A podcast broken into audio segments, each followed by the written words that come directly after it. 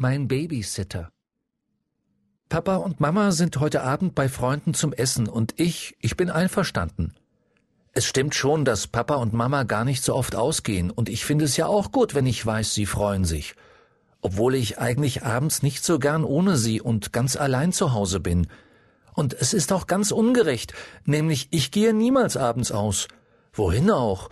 Und ich habe angefangen zu weinen, und Papa hat mir versprochen, er kauft mir ein Flugzeug, und da habe ich gesagt, na gut, einverstanden.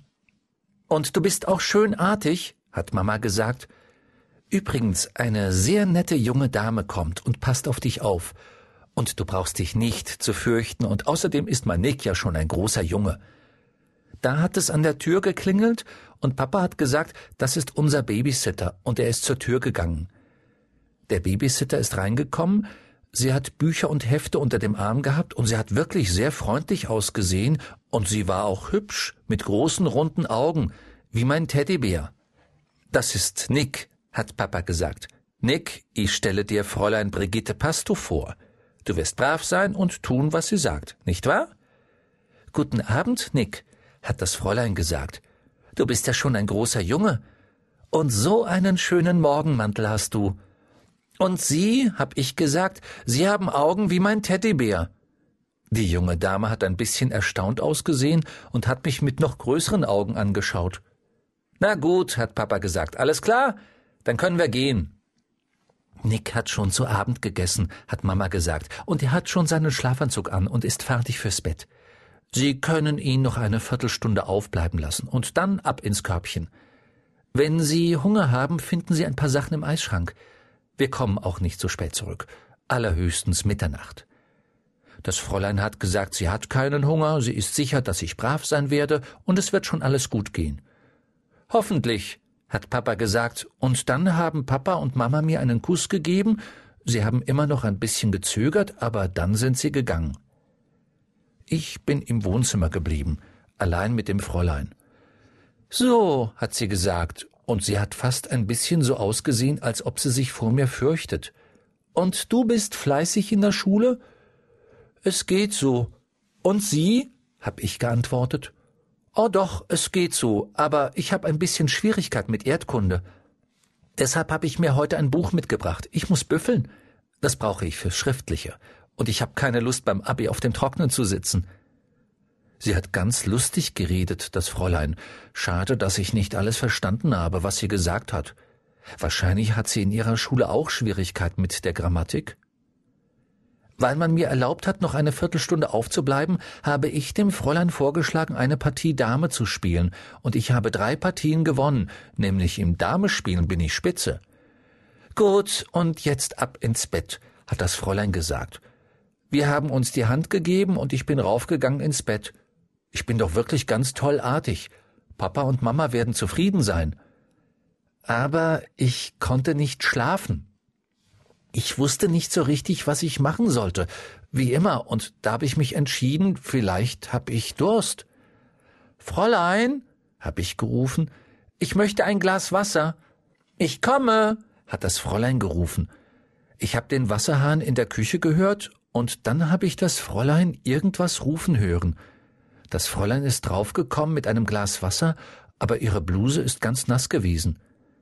Bei dem Wasserhahn in der Küche muss man aufpassen, hab ich gesagt. Der spritzt und Papa ist noch nicht dazugekommen, ihn zu reparieren. Das hab ich gemerkt, hat das Fräulein gesagt. Immerhin, vorher im Wohnzimmer hat sie noch gesagt, sie will nicht auf dem Trocknen sitzen.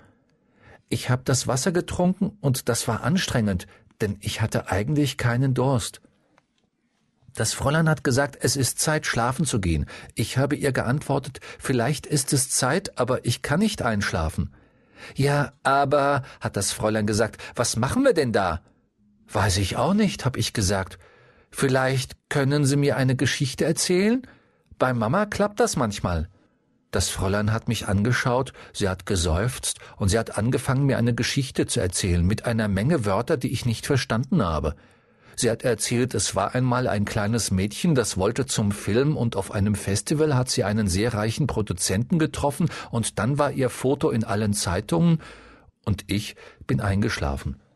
Ich bin aufgewacht, als das Telefon läutete, und ich bin runtergegangen, um zu fragen, wer dran ist, aber wie ich ins Wohnzimmer gekommen bin, hat das Fräulein schon aufgelegt. Wer waren da? hab ich gefragt.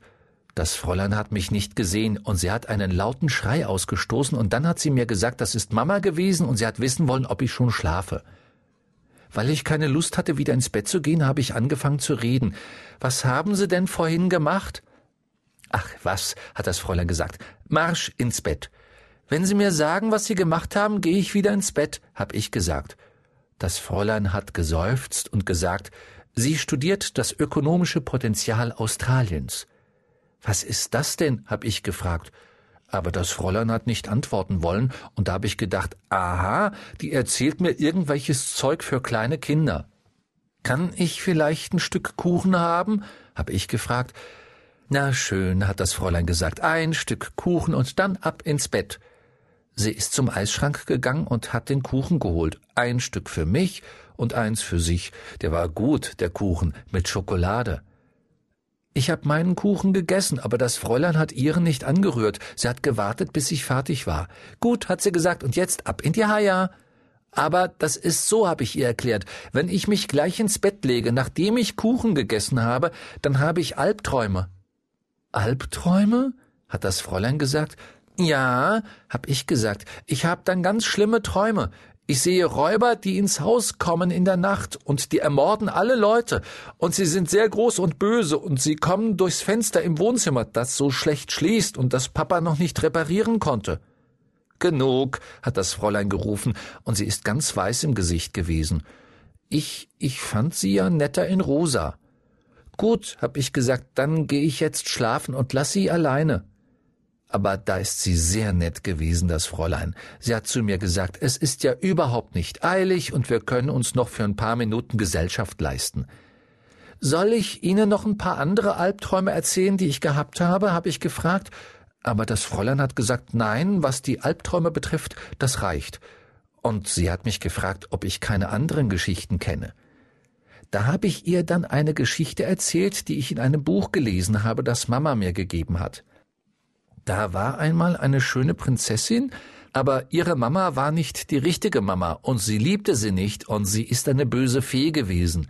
Die lässt die Prinzessin dann irgendwas essen und die Prinzessin schläft viele Jahre und gerade als es interessant wurde, hab ich gesehen, das Fräulein war eingeschlafen, wie die Prinzessin. Ich habe aufgehört zu erzählen und habe das Erdkundebuch von dem Fräulein angeschaut und ein Stück Kuchen dabei gegessen. In dem Moment sind Papa und Mama reingekommen. Sie sind sehr überrascht gewesen, als sie mich gesehen haben. Vielleicht haben sie sich auch beim Abendessen nicht besonders nett unterhalten. Jedenfalls sahen sie nicht sehr zufrieden aus. Ich bin rauf ins Bett und ich habe gehört, wie Papa und Mama und das Fräulein unten im Wohnzimmer gestritten haben. Und das fand ich doch störend. Ich hab ja nichts dagegen, wenn Papa und Mama ausgehen, aber man soll mich doch wenigstens in Ruhe schlafen lassen.